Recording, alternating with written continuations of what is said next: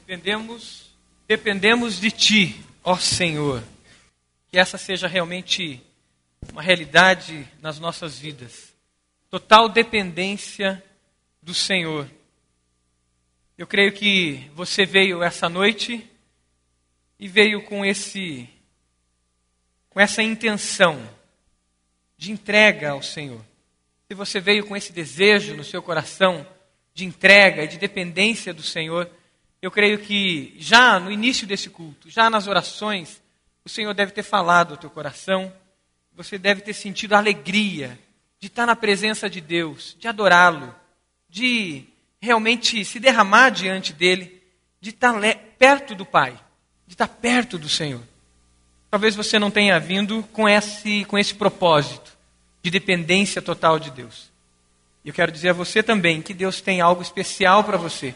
Ele ainda não falou ao seu coração, se você ainda não permitiu que o Espírito Santo de Deus falasse ao seu coração até agora, coloque-se diante dele para que, pela leitura da palavra, pela meditação na palavra, o Espírito Santo de Deus fale com você e diga a você ensinamentos, preceitos, conforto e mostre a vontade dele na sua vida.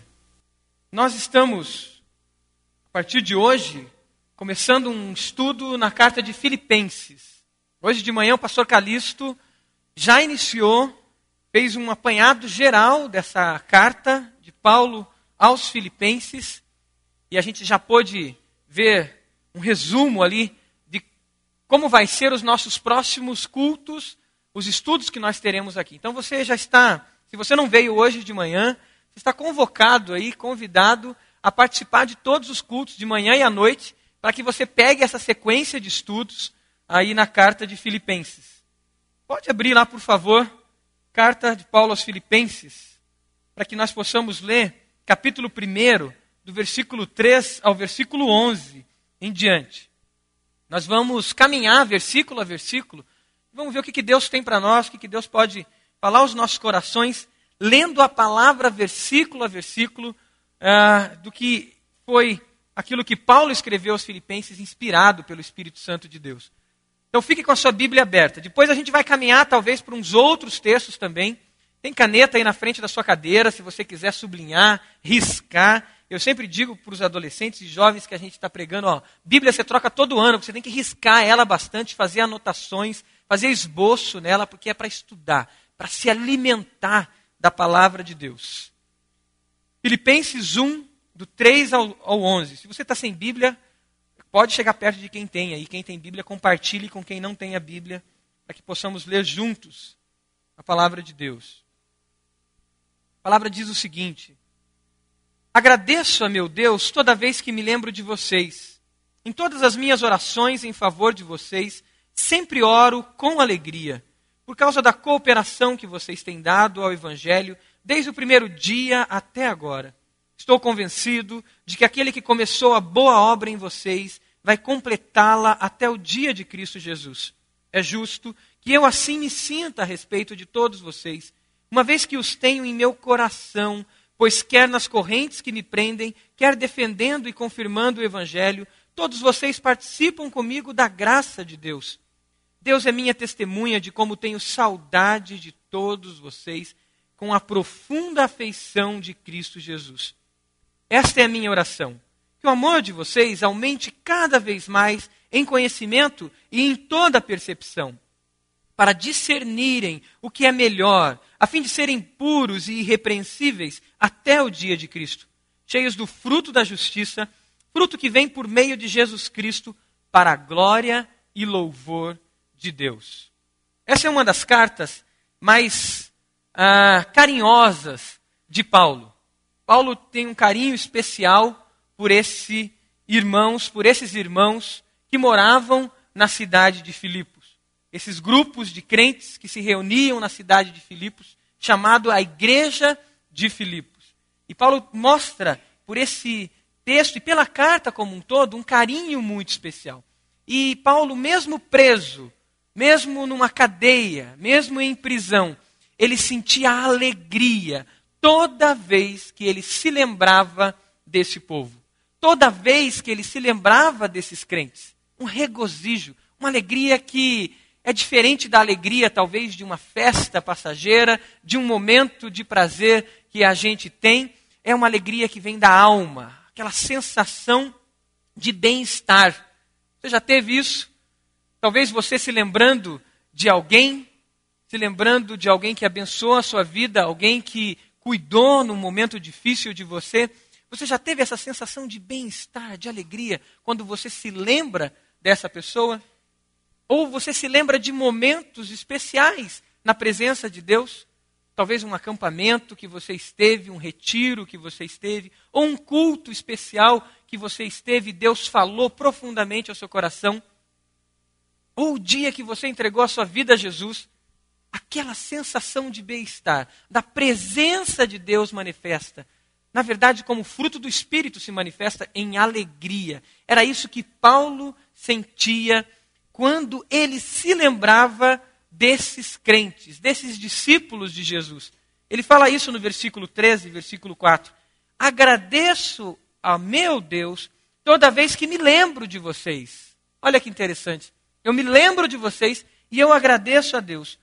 Em todas as minhas orações em favor de vocês, sempre oro com alegria. Sempre oro com alegria. Ele realmente sentia satisfação em se lembrar desses irmãos. E ele orava com muita satisfação ao se lembrar desses irmãos. Era uma oração diferente, uma, uma oração de contentamento, se colocar realmente na presença de Deus com muito contentamento por aqueles irmãos. Quais são as lembranças que você tem de alegria, de momentos especiais? Ou de pessoas especiais? Tenta lembrar aí. Quem que vem à tua mente? Vem algum nome? Vem alguma situação? Alguém que já mudou de cidade? Algumas rodas de conversa? Conversas que são agradáveis, que edificam, que vai horas e horas e você não quer parar de conversar com aquela pessoa? Já teve essa sensação? Eu lembro de amigos meus que estão longe agora, de a gente começar a conversar e você não quer que a conversa pare. Você quer continuar conversando e, e você emenda outro assunto e você divaga, e você cria coisas novas, e você cita a Bíblia, você cita histórias, você dá risada, conta piada.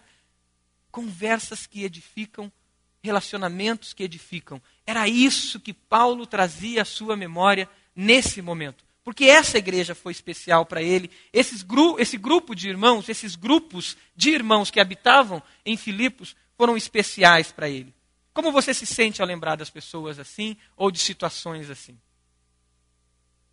Paulo, ao se lembrar desses irmãos, ao ter esses momentos de satisfação, mesmo preso, talvez assentado onde ele estava ali, sofrendo como ele estava, sozinho numa cela, mesmo naquela situação, ele se alegrava. Talvez você esteja passando por uma situação de sofrimento, de dificuldade. A palavra de Deus diz assim: Quero trazer à memória aquilo que me dá esperança trazer à memória aquilo que me dá esperança.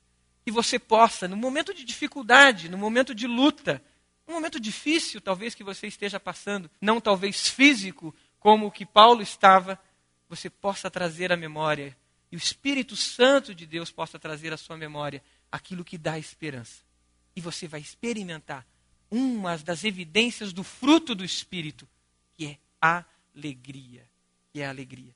Mas Paulo, naquela situação de alegria, ele traz-nos aqui nesse texto motivos especiais por que ele se alegrava com aqueles crentes, com aqueles grupos de irmãos que habitavam na cidade de Filipos. E um dos motivos é porque eram crentes saudáveis. Versículo 5, versículo 7 e o versículo 8 vai nos mostrar isso. Versículo 5 diz: Por causa da cooperação que vocês têm dado ao evangelho desde o primeiro dia até agora Versículo 7. É justo que eu assim me sinta a respeito de todos vocês, uma vez que os tenho em meu coração, pois quer nas correntes que me prendem, quer defendendo e confirmando o Evangelho, todos vocês participam comigo da graça de Deus. E o 8. Deus é minha testemunha de como tenho saudade de todos vocês, com profunda afeição de Cristo Jesus. Com profunda afeição de Cristo Jesus. Olha o carinho especial que Paulo tinha por esses irmãos. Não era tão comum isso, às vezes, em outras cartas de Paulo. Se você lê a carta de Gálatas, você tem momentos sérios de repreensão, de exortação. Cartas aos Coríntios, muitos sérios momentos ali de, de exortação àquela igreja. Embora amasse aquela igreja também e amasse os irmãos de Gálatas. Mas esse pessoal aqui, esses irmãos que congregavam, que se reuniam em grupos ali na cidade de, Filipe, de Filipos, era muito especial. Porque era uma igreja saudável. Eram grupos que eram saudáveis. A pergunta que fica para nós é se nós somos um grupo saudável assim, e se o apóstolo escrevesse para nós algo, ele diria algo parecido com o que ele disse aqui. Ou se Jesus nos escrevesse uma carta e, e relatasse algo sobre nós, o que ele diria sobre nós? O que ele diria, talvez, sobre a nossa igreja, o que ele diria, talvez, sobre o nosso grupo, a nossa célula que fazemos parte, ou sobre o nosso ministério que fazemos parte. Existem grupos que podem estar doentes, com dificuldades, mas são grupos assim mesmo saudáveis. Mas existem grupos que já se desviaram totalmente de Deus, já se desviaram da palavra de Deus. Numa terminologia mais teológica, eles se apostataram da fé. Eles abandonaram os caminhos do Senhor. O apóstolo João, segundo João, versículo 7 ao 11, fala de realidades de grupos assim. E o apóstolo diz algo muito sério. Ele diz assim: a esses grupos, eu não quero que vocês nem saúdem, ou saudem, ou cumprimentem esses grupos. Porque eles são como câncer que contamina e destrói o corpo de Cristo. E o apóstolo João dá esse conselho muito sério. Nem cumprimentem eles. Mas tomara que nós não tenhamos grupos nesse estágio tal de apostasia. E que a gente se encaixe na posição que Paulo chama os filipenses aqui de sentir saudade, querer estar junto deles e sentir alegria. Como está o grupo que você faz parte? É um grupo saudável? Paulo faz toda essa esse arrazoado porque realmente ele via nesse grupo um grupo saudável, um grupo que temia a Deus, um grupo que realmente andava na presença de Deus. Mas além disso, uma outra característica que a gente vê no versículo 5 é que esse grupo cooperava em tudo no evangelho e na expansão do reino de Deus. Era um grupo de crentes que cooperava em tudo. Versículo 5 diz: Por causa da cooperação que vocês têm dado ao evangelho desde o primeiro dia até agora. Paulo lembrava do primeiro encontro que ele teve com esse grupo na cidade de Filipos. Se você ler Atos, capítulo 16, você vai ver o relato do que aconteceu ali. Quando ele vai àquela cidade, e eles caminham ah, por um rio, procurando um lugar para orar. E ao caminhar por esse rio, procurando um lugar para orar, eles encontram Lídia, eles encontram algumas mulheres, e ali o evangelho começa naquela cidade. E o envolvimento dessas pessoas acontece desde os primeiros dias. E eles cooperam com o evangelho em tudo. Em tudo. Integralmente. Eles se envolveram na expansão do reino de Deus, se envolveram no reino de Deus, eles levaram e assumiram e tomaram posse, se apropriaram realmente do que diz em Efésios capítulo 2, que eles começaram a reinar com Cristo nos lugares celestiais e faziam diferença na vida daquela cidade e na vida de outras cidades. Um exemplo disso é quando eles contribuíram financeiramente com a cidade de Tessalônica, que era uma cidade vizinha. Paulo, estando naquela cidade, os irmãos de Filipos enviam uma oferta àquela cidade. Em outra situação, quando Jerusalém, os crentes de Jerusalém, os discípulos de Jesus que moravam em Jerusalém, estavam passando por perseguição e estavam em necessidade material e financeira, essa igreja de Filipos, mesmo também em dificuldade financeira, levanta uma oferta e envia uma oferta para Jerusalém.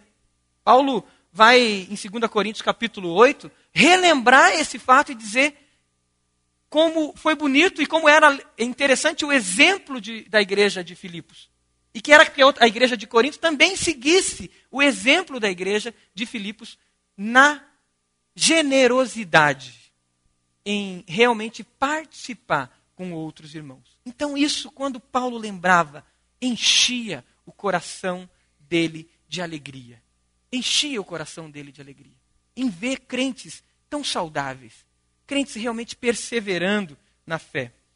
E essa palavra perseverança é outra palavra que a gente pode trazer como uma característica daquela igreja que traz alegria ao coração de Paulo. É o que a gente vê no versículo 6.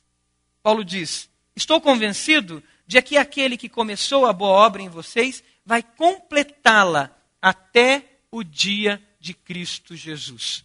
Para ele estava muito claro que aquele povo realmente tinha entregue a vida deles ao Senhor Jesus, tinham sido selados com o Espírito Santo da promessa e estavam caminhando em perseverança. Estavam caminhando em perseverança. Para ele estava muito claro que no último dia, ao aquele povo encontrar com o Senhor, o Senhor diria a eles: Vem para a festa do Senhor, você que foi servo bom e fiel. Venha para a festa do Senhor. Eu conheço vocês. Estava muito claro para Paulo que para esse povo poderia dizer que eles permaneceram fiel até o fim. Porque eles perseveravam. E ele diz que aquele que começou a boa obra neles iria completá-la até o dia de Cristo. Como tem sido a nossa vida? Será que se nós recebêssemos uma carta do Senhor Jesus, nós poderíamos ouvir questões como essa? De estarmos realmente cooperando, envolvidos, participantes da obra de Deus, ativos, não simplesmente como espectadores, mas como ah, promotores, mas como realmente atores principais daquilo que Deus está fazendo? E Deus sendo realmente o nosso diretor em tudo isso que Ele está construindo? Ou nós teríamos visto como apáticos e totalmente é, por fora da realidade do que Deus está fazendo? Essa igreja participava, era envolvida, ela estava presente, servindo a Deus. Por isso, o versículo 8 ele diz: Deus é minha testemunha de como tenho saudade de vocês, com a profunda afeição de Cristo. Com a profunda afeição de Cristo. Pensando como líderes e liderados, nós poderíamos montar algumas perguntas para que a gente possa refletir. A primeira é, como liderados, será que podemos receber elogios como esses de nossos líderes? Será que eu, como pastor, que sou liderado pelo pastor Roberto, posso de repente receber um elogio como esse? É uma pergunta que eu me fiz lendo esse texto durante a semana. Será que eu estou correspondendo como um bom liderado? Será que os pastores da Igreja Batista do Bacaxiri, que são liderados pelo pastor Roberto, diríamos até, se fôssemos usar o texto bíblico aqui, a gente brinca com ele, o bispo, né? Nós poderíamos receber algum tipo de elogio parecido com esse? Será que você poderia receber algum tipo de elogio parecido com esse? Como liderado? O que, que o, o meu líder escreveria sobre mim? O que ele escreveria sobre minha célula? Ah, nos adolescentes? O que, que o seu líder escreveria sobre aquela célula? Ela está crescendo no pastoreio mútuo? Está multiplicando? A sua célula de adulto, de casais? O que, que o seu líder poderia escrever sobre ela? Sobre o seu ministério, o grupo que você faz parte como ministério que, que o seu líder poderia escrever sobre o seu ministério? Como você olha para ele? O que você, o que o líder poderia dizer dele? Será que ele teria a mesma alegria de Paulo, a mesma satisfação ao se lembrar de você como discípulo, como liderado? E aí também cabe uma pergunta a nós líderes também. Como nós, como eu tenho orado por aqueles que cooperam na obra de Deus comigo? Como eu tenho orado por eles? Como eu tenho visto eles? Será que eu tenho visto como Paulo? Você que é líder de célula, líder de ministério, você que lidera talvez uma pessoa que recebeu a Jesus agora e é o seu discípulo. Ele está seguindo a Jesus, está mirando os olhos em você e você é o líder dele. Ou no seu grupo do Raízes, ou no grupo do Crau, ou na escola bíblica, ou na banda como eu tenho olhado também para os meus liderados? Você tem orado por aqueles que cooperam na obra de Deus com você? São exemplos que a gente pode tirar dessa carta, que pode fazer com que a gente realmente olhe para dentro de nós e vejamos se realmente estamos seguindo esses exemplos, como liderados e como líderes. Estamos realmente agindo assim? Mas essa alegria, essa satisfação de Paulo, esse regozijo ao se lembrar desses irmãos, provoca nele algo tremendo: o desejo de oração, de estar na presença de Deus. E essa oração de Paulo é diferente, porque é uma oração de satisfação, é uma oração de alegria, porque agora ele se lembra desses irmãos, ele traz à memória a vida desses irmãos, as experiências que ele teve com esses irmãos, e agora ele ora de uma maneira muito satisfatória, muito agradável diante de Deus. E como é bom quando a gente ora por alguém assim também. Como é gostoso isso. E ele começa agora, a partir do versículo 9, uma oração. E agora a gente vai gastar um tempo olhando que tipo de oração é essa e o que, que ela nos ensina. Versículo 9 em diante diz assim: Esta é a minha oração, que o amor de vocês aumente cada vez mais em conhecimento e em toda percepção, para discernirem o que é melhor, a fim de serem puros e irrepreensíveis até o dia de Cristo, cheios do fruto da justiça, fruto que vem por meio de Jesus Cristo, para a glória e louvor de Deus. Aqui é uma síntese da síntese da síntese das orações de Paulo, um homem de oração. E ele destaca alguns pontos do que ele orava por esses irmãos. E começa dizendo que o, aumente o amor de vocês em conhecimento e percepção. Que aumente em conhecimento. Lendo esse texto, me fez lembrar um outro texto que fala sobre diminuição de amor, sobre esfriamento de amor, que é o texto de Mateus 24, de 9 a 12, que diz: E por se multiplicar a iniquidade, o amor de muitos esfriará. Aqui, Paulo ora para que esse amor aumente, para que ele aumente em conhecimento. Agora, o amor pode diminuir o amor pode esfriar. E o que, que pode levar o amor diminuir? O que, que pode levar o amor esfriar? Que não era o caso desses irmãos. O texto de Mateus 24, quando Jesus nos lembra isso, falando sobre os últimos dias, Jesus nos mostra que a iniquidade, o pecado, a maldade faria com que o amor de muitos esfriasse. Quando nós permitimos que o pecado comece a fazer parte da nossa vida e a gente começa a se acostumar com ele, o amor começa a esfriar. O amor começa a esfriar. Mas o apóstolo diz que ele quer que esse amor aumente e aumente em conhecimento. Aumente em conhecimento. E é interessante que é, esse conhecimento, se nós parássemos para pensar nele, é muito diferente de informação. Às vezes nós temos muitas informações, nós sabemos muita coisa, conhecemos muito da Bíblia. Nós sabemos como orar, nós sabemos como pregar, sempre estamos lembrando e relembrando isso. Mas essas informações se tornam frias, elas se tornam inúteis, porque essas informações não se transformaram em conhecimento.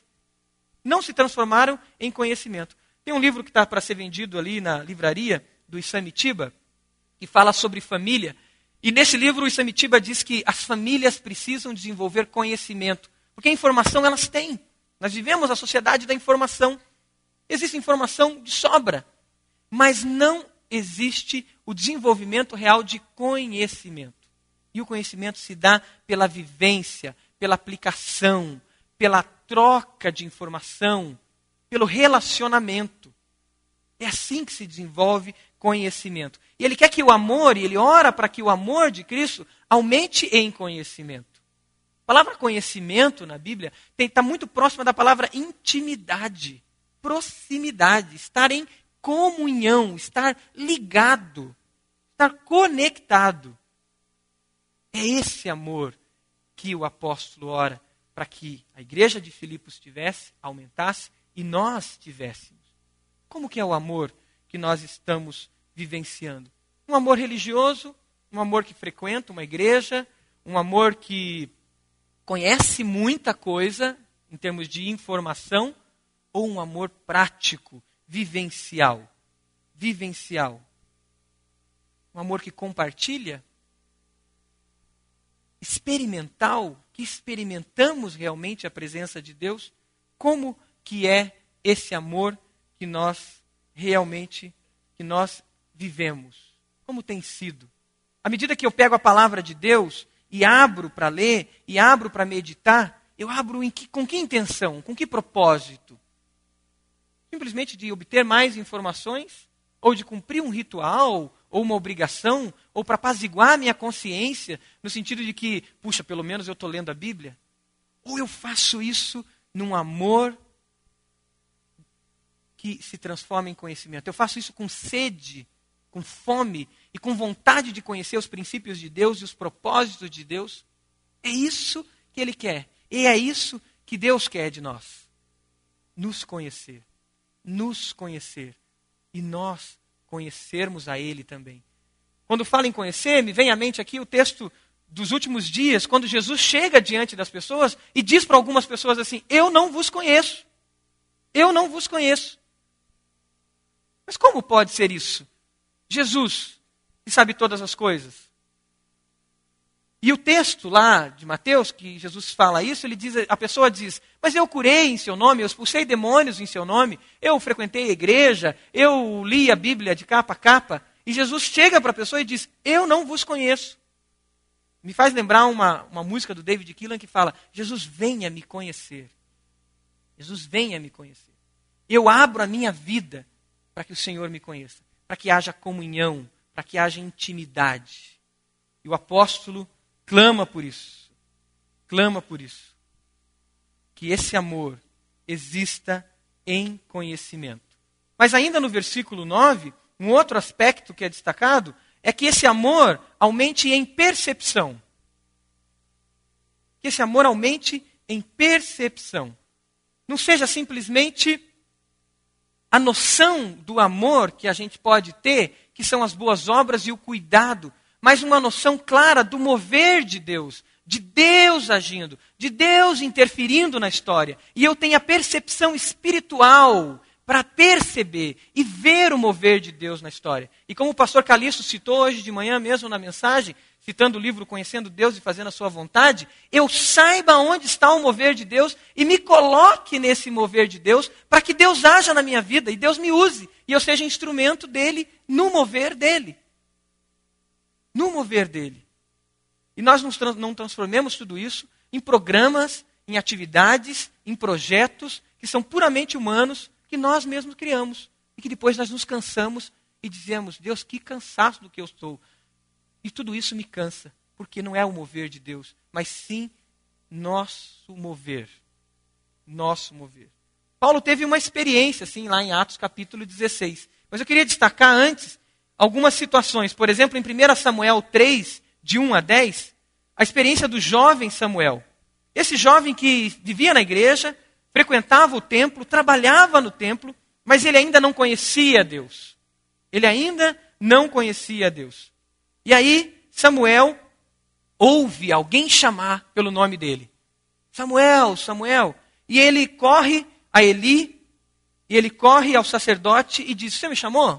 O senhor me chamou? O sacerdote diz: Não, eu não te chamei.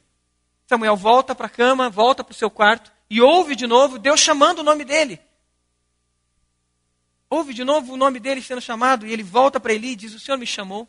E em 1 Samuel capítulo 3, versículo 7 diz assim: Ora, Samuel ainda não conhecia o Senhor. A palavra do Senhor ainda não lhe havia sido revelada. O Senhor Samuel, chamou Samuel pela terceira vez e ele se levantou, foi até Eli e disse: Estou aqui, o Senhor me chamou. Eli percebeu que o Senhor estava chamando o menino. Ele disse: Vá e deite-se. E se ele chamá-lo, diga: Fala, Senhor, pois o teu servo está ouvindo. Então Samuel foi se deitar. O Senhor voltou a chamá-lo como nas outras vezes: Samuel, Samuel. Samuel disse: Fala, pois o teu servo está ouvindo. Quantas vezes Deus está querendo se revelar a nós, mas nós estamos correndo de um lado para o outro. Talvez correndo dentro da igreja mesmo, de um lado para o outro, com tanta atividade, com tantos programas, com tantos projetos. E Jesus querendo falar com a gente, e Jesus dizendo: Para, eu quero falar com você, mas eu estou correndo, eu estou correndo e eu não ouço a voz dele. de repente Jesus tem que parar e dizer: tá bom, vai ter que acontecer alguma coisa para que você pare e me ouça. O Senhor quer se revelar. Ele quer que nós tenhamos essa mesma percepção espiritual do mover dele e da voz dele. Em 2 Reis 4:9, a mulher sunamita tinha essa percepção. Quando ela vê o profeta, ela diz ao seu marido: "Esse é o profeta de Deus". Nós temos que trazê-lo para nossa casa, porque ele vai falar as coisas de Deus. E a mulher traz, o seu marido traz o profeta e coloca num quarto em cima, porque o profeta de Deus estava ali. E Neemias 6,12, nós vemos de novo a percepção, quando Neemias tem essa percepção de falsos profetas. Na reconstrução dos muros, ele percebe isso. Que o amor aumente em conhecimento e em percepção. E outro aspecto, no versículo 10, é: para discernirem o que é melhor, a fim de serem puros e irrepre irrepreensíveis. Discernimento. Discernimento. E discernimento do que é melhor, do que é excelente, das coisas excelentes. Não sei sobre você, mas minhas decisões mais difíceis não são as escolhas entre o bem e o mal. Geralmente sei o que é bom e o que é mal. Minhas escolhas mais difíceis são quando tenho que escolher entre o bom, melhor e o melhor. Meu amor por Deus geralmente supera a minha fraqueza para que escolha o bem sobre o mal. Mas a não ser que tenha consultado a palavra de Deus e entregue meu coração a Ele através da oração, tenho dificuldade em escolher entre o bom e o melhor que Deus tem para nós. Estou convicto, porém, que muito daquilo que Deus gostaria de fazer através de nós hoje não é feito porque temos ficado satisfeitos com o bom, quando Ele gostaria de nos levar ao melhor. Quando Deus gostaria de nos levar ao excelente. Mas como que Paulo, aquele que está em sofrimento, que está numa cadeia, diz isso? O que, que é o excelente e o que, que é o melhor quando eu estou sofrendo? O que, que é o excelente e o que, que é o melhor quando eu estou em dificuldades, quando eu estou em lutas. A palavra de Deus diz que todas as coisas contribuem para o bem daqueles que amam a Deus. O amor em conhecimento, em discernimento. Se nós estamos em amor com Deus, se estamos vivendo esse relacionamento de comunhão com Deus, mesmo na prisão, como Paulo estava, mesmo numa, numa cadeia, como ele estava, mesmo preso, seus punhos e os seus pés, como ele estava, Deus se revela e revela a ele as coisas excelentes. Se você está passando por dificuldade, se você está passando por lutas, busque do Senhor as coisas excelentes. Busque viver esse amor em conhecimento, em percepção espiritual, para que Deus revele, nesse momento de luta, nesse momento de dificuldade, as coisas excelentes, para que realmente todas as coisas contribuam para o bem daqueles que amam a Deus. Por quê? Porque quando nós não estamos vivendo em comunhão com Deus, as coisas não contribuem para o bem. As coisas não contribuem. E esse texto só vale quando ele é lido inteiro. Quando nós passamos por crises, por dificuldades e não existe comunhão com Deus, Satanás usa isso para gerar abismos maiores e maiores e maiores. E dificuldades maiores. E a nossa natureza humana toma frente nesses momentos e nós agimos na carnalidade, no homem carnal, no homem natural. E nós agimos de forma a pecar, a magoar, a deixar outras pessoas tristes, a tomar decisões que vão nos destruir, que vão gerar morte. Que o Satanás veio matar, roubar e destruir. Mas se estamos em comunhão com Deus no momento da dificuldade, tudo vai contribuir para o bem daqueles que amam a Deus. E nós vamos buscar aí sim, e descobrir aí sim as coisas excelentes. Um exemplo: Daniel. Daniel, capítulo 1, versículo 8. Daniel, retirado, seu povo oprimido, levado como cativo para o Império Babilônico, tendo que se expor a uma cultura e a ensinos que fugiam aos princípios de Deus. E Daniel opta pelo melhor. Ele diz: Eu não quero me contaminar. Eu não quero me contaminar com os manjares do rei, com a comida do rei, com tudo que o rei oferece. E eu renuncio isso. E eu aceito o que é melhor. E esse Daniel, todos sabem a história. Um homem sábio e cheio de discernimento. E foi usado tremendamente por Deus. Será que nós não estamos aceitando os manjares e as ofertas desse mundo e de repente estamos achando que isso é melhor e no fundo isso é o pior? Outro exemplo, Atos capítulo 16, o próprio apóstolo Paulo, antes de chegar em, em, em Filipos, o desejo dele era ir para a Ásia. Todo o plano, todo o planejamento estratégico dele dizia Ásia. Continuar em direção a, a ela. Mas olha o que acontece. Paulo e seus companheiros viajaram pela região da Frígia e da Galácia, tendo sido impedidos pelo Espírito Santo de pregar a palavra na província da Ásia. Quando chegaram à fronteira de Mícia, tentaram entrar na Bitínia, mas o Espírito de Jesus os impediu. Então contornaram a Mícia e desceram a Troade. Durante a noite, Paulo teve uma visão na qual um homem da Macedônia estava em pé e lhe suplicava: passe a Macedônia e ajude-nos. Mas por que, que Paulo consegue escolher o excelente e consegue ouvir de Deus o que é excelente? Porque Paulo tinha essa vida de oração, vida na presença de Deus. Se você continuar o capítulo 16, e nós relembrarmos como começou a igreja de Filipos, o que acontece é que no versículo 11 e 12 ele diz que eles se reuniram ali partiram para Filipos, na Macedônia, que é a colônia romana, e no 13 ele diz assim: No sábado, saímos da cidade e fomos para a beira do rio, onde esperávamos encontrar um lugar para oração. Você imaginou isso? Você imaginou o pessoal que vai para o Paraguai agora, na viagem missionária? Vocês pararem tudo num dia e vão procurar um lugar especial para oração. Para oração. Pessoal que vai para Moçambique na viagem missionária pararem tudo, e todos os programas, e todos os estratagemas, e tudo o que você imaginou, e você separar um lugar especial para a oração. Pararem tudo no seu ministério. Parar tudo e procurar um lugar especial para a oração. Parar tudo na sua célula e procurar um lugar especial para a oração. Parar tudo na sua vida e procurar um lugar especial para a oração. Você quer as coisas excelentes? Eu quero as coisas excelentes. Você quer as coisas excelentes? Busque discernimento do Senhor, para que veja como homem espiritual e não como carnal.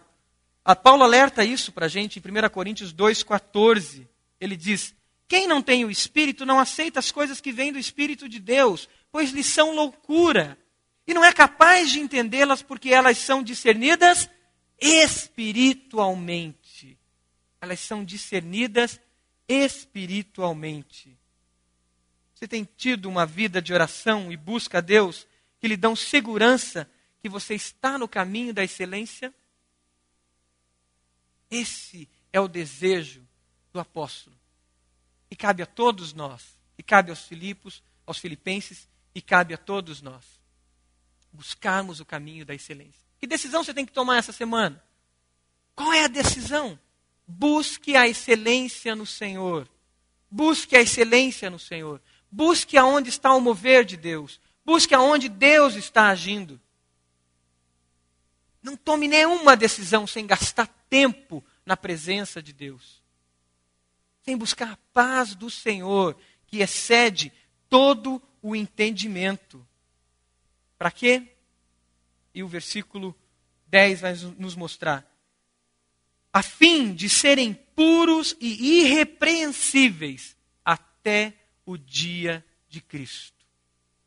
Por quê? Por que até o dia de Cristo? Porque puros e irrepreensíveis até o dia de Cristo. Porque a palavra de Deus diz que serão salvos aqueles que perseverarem até o fim. E nós vamos nos apresentar diante de Cristo como noiva. E Jesus diz que a igreja se apresenta como noiva santa, pura, preparada, que se ataviou, né, usando uma palavra da João Ferreira de Almeida, se preparou para encontrar com o noivo. E Paulo nos mostra aqui que tudo isso é para que nesse dia nós fôssemos encontrados puros e irrepreensíveis. E a palavra usada aqui é diferente da palavra do versículo 1, que é a palavra santo. A palavra santo quer dizer separado. Todos nós que temos Jesus somos santos, separados para Cristo. Mas a palavra aqui é puro, que lembra pureza mesmo, estar limpo, estar purificado. Irrepreensível é porque não existe motivo para nos repreender. Como é bom quando o crente que anda no amor de Cristo, que conhece a Jesus e vive nessa comunhão, que tem discernimento e percepção das coisas espirituais, no momento que ele peca, ele busca ao Senhor, ele confessa o seu pecado, ele chega diante da cruz e ele busca pureza, purificação, porque o sangue de Jesus nos purifica de todo o pecado, amém? Nos purifica, nos limpa de todo o pecado. Quando, como é bom quando o crente em Jesus, o discípulo de Jesus, procurando ser irrepreensível ou não ter motivo para que seja repreendido, pecou contra alguém, ofendeu alguém, ele chega nessa pessoa e pede perdão e pede perdão, para que não haja motivo para ser repreendido. Ele chega e confessa o seu pecado, para que haja motivo, para que não haja motivo para que seja repreendido. Eu tenho tido experiência, algumas no gabinete, de situações de sentar com alguém e conversar com adolescentes e até com pais, e sabendo que eu preciso dizer algo para eles sobre algum pecado, mas eu não posso. Porque se eu disser, eu vou expor talvez alguém que compartilhou aqui comigo para que eu ajude aquele pai ou ajude aquele adolescente.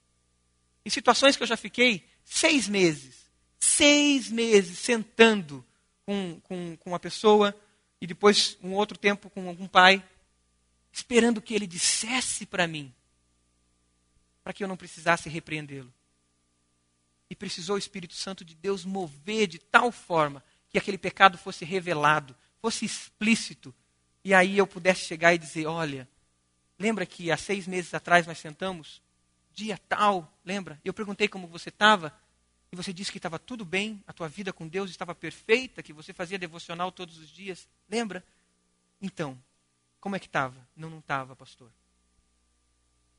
Mas se naquele dia ele tivesse confessado o seu pecado, não haveria motivo para repreensão mas é motivo para graça, motivo para perdão, motivo para manifestação de amor e de edificação das duas vidas. Procurando ser irrepreensível diante de Deus. Por isso, a nossa oração diária diante de Deus deve ser: Senhor, sonda o meu coração e vê se há em mim, Senhor, algum caminho mau. Para que, se houver, eu confesse e o sangue de Jesus me purifique. E sabe o que vai acontecer quando a gente ora assim? Deus vai falar: Olha, hoje, Hoje você foi grosso com a sua esposa. Hoje você foi, foi grosso com seu marido. Hoje você foi grosso com o funcionário. Hoje você foi grosso com o seu chefe. E você vai ter que pedir perdão. E você vai ter que chegar diante de Deus e pedir perdão. Para ser irrepreensível e puro diante de Deus. E termina o apóstolo dizendo: cheios do fruto da justiça, fruto que vem por meio de Jesus Cristo, para a glória e louvor de Deus. É eu que vou fazer tudo isso? Sou eu que vou conseguir tudo isso com as minhas próprias forças? Não. Não sou eu. Não é você. O fruto da justiça vem por meio de Jesus Cristo. É o Filho. É Jesus que, como homem, sofreu as dores que eu sofro e que você sofre. Sofreu as tentações que eu sinto e que você sente. É Jesus que sobre a cruz levou os nossos pecados, levou as nossas dores, que conhece a nossa realidade, que vai efetuar em nós o fruto da justiça. É Ele, é graça, aleluia. Amém? Aleluia. Não sou eu com as minhas forças, nem você com as suas forças. Quando buscamos o conhecimento de Deus e viver o amor em conhecimento, discernimento e percepção, o fruto da justiça se manifesta. E aí podemos viver uma vida de pureza, santidade e irrepreensível. E irrepreensível. Irrepreensível. Diante de uma sociedade, outro texto, a, a palavra de Deus diz, que está morta, que está caminhando em pecados.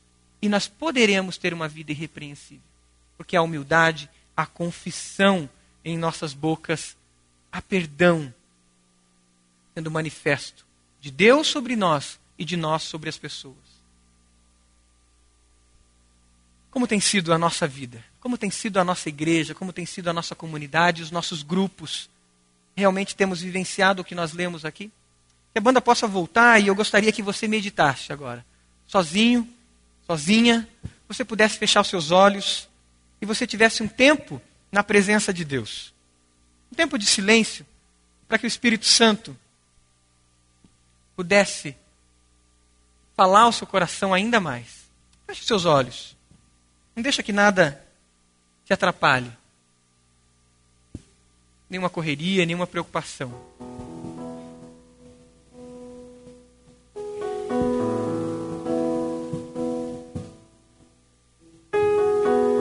Vem Espírito Santo de Deus, tu tens liberdade ainda mais. Agora, quando a gente se cala, para que só o Senhor fale aos corações. Revela, Senhor.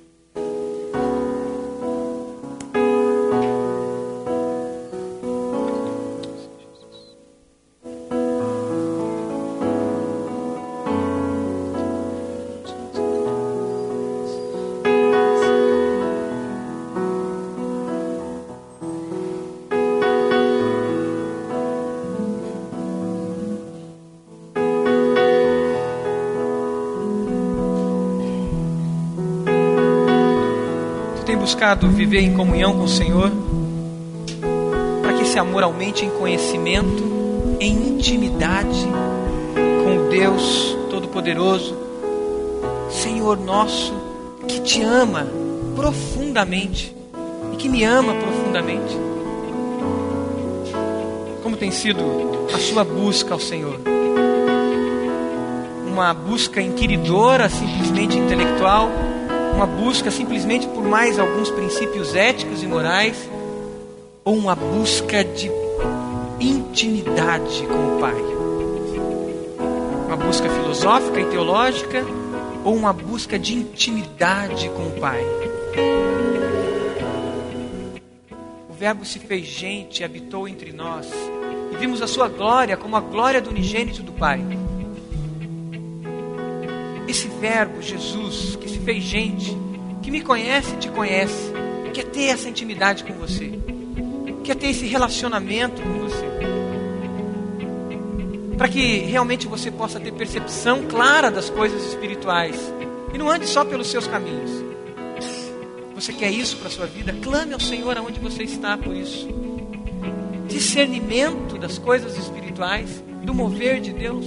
Clame aonde você está por isso. Diga, Senhor, eu quero ter discernimento das coisas espirituais. Discernimento do seu mover, eu não quero fazer as coisas na minha própria força. Clame, clame ao Senhor por isso. O pecado tem tomado espaço. Talvez não o pecado em si, mas hábitos que têm levado ao pecado numa das pregações que eu fiz aqui há uns três meses atrás, eu tomei uma decisão de não assistir televisão mais no domingo. E como tem sido bom isso para mim? Porque a minha segunda-feira tem sido abençoada. Porque não era abençoada. Porque eu dormia cheio de lixo na minha cabeça. Como tem sido bom. Talvez você vai ter que tomar decisões parecidas com essa. De deixar alguns pesos, alguns hábitos que são pesos, que te levam a pecar. E aí não existe pureza, não existe vida irrepreensível. Talvez é alguém que você tem que pedir perdão, que você tem que confessar o seu pecado, para que realmente você possa chegar diante de Deus no último dia, e se Ele te chamar agora, como Ele chamou o Glauco há duas semanas atrás, você possa chegar diante dele irrepreensível, irrepreensível diante do Pai, irrepreensível, puro diante do Pai, cheio do fruto da justiça que não vem de você mesmo, mas vem de Jesus. Vem de Jesus.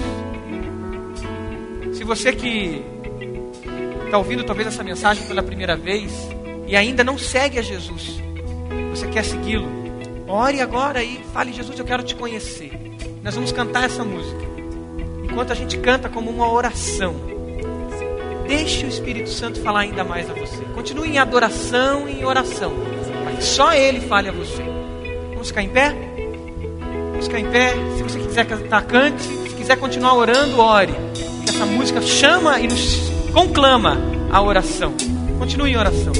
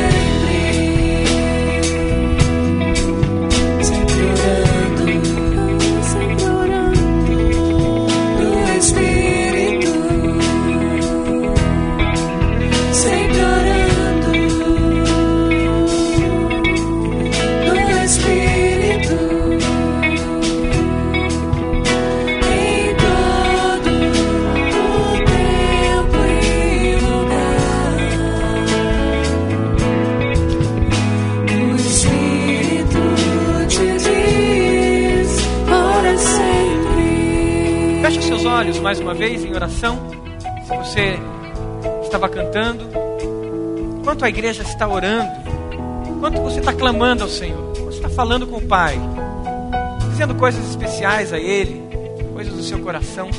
Eu quero falar em especial agora com aquelas pessoas que ainda não seguem a Jesus. Talvez você crê em Jesus, você talvez até já levantou a sua mão num culto dizendo que aceita Jesus, mas você não aceitou Ele de fato como Senhor e Salvador da sua vida. E você não tem buscado essa intimidade com o Pai, de conhecimento e percepção. Eu quero falar especialmente para você agora. Eu quero te fazer um convite nessa noite, para que você entregue a sua vida ao Senhor Jesus. Mas você dê um passo de fé diante do Senhor, dizendo: Eu quero te conhecer, Pai. E eu quero que o Senhor me conheça. Se você está entendendo e a palavra está tocando o seu coração, se o teu coração está ardendo nesse momento, o Espírito Santo de Deus está falando no seu coração, eu quero que você comece a orar e, e dizendo: Deus, eu sei que eu sou pecador. Diga isso para Deus: Eu sei que eu sou pecador, eu sei que eu sou pecadora. Eu sei que esse mundo está longe de ti. Eu preciso de ti, Jesus. Diga isso para ele. Eu preciso de ti. Eu preciso da sua salvação. Agora diga: Senhor, vem habitar no meu coração. Vem entrar na minha vida e vem reinar. Vem governar a minha vida. Que só o Senhor domine a minha vida. Controle a minha vida. Diga isso para ele. E diga ainda mais: Senhor, eu renuncio, eu renuncio tudo que não é teu, para que o Senhor me conheça e eu te conheça. Continue em oração. Se você fez essa oração, aceitando a Jesus, levante uma das suas mãos. Se você aceitou Jesus hoje, levante uma das suas mãos. Quero conhecê-la. Amém. Em nome de Jesus. Pode baixar sua mão. Amém. Mais alguém? Quero conhecê-lo. Tem mais alguém?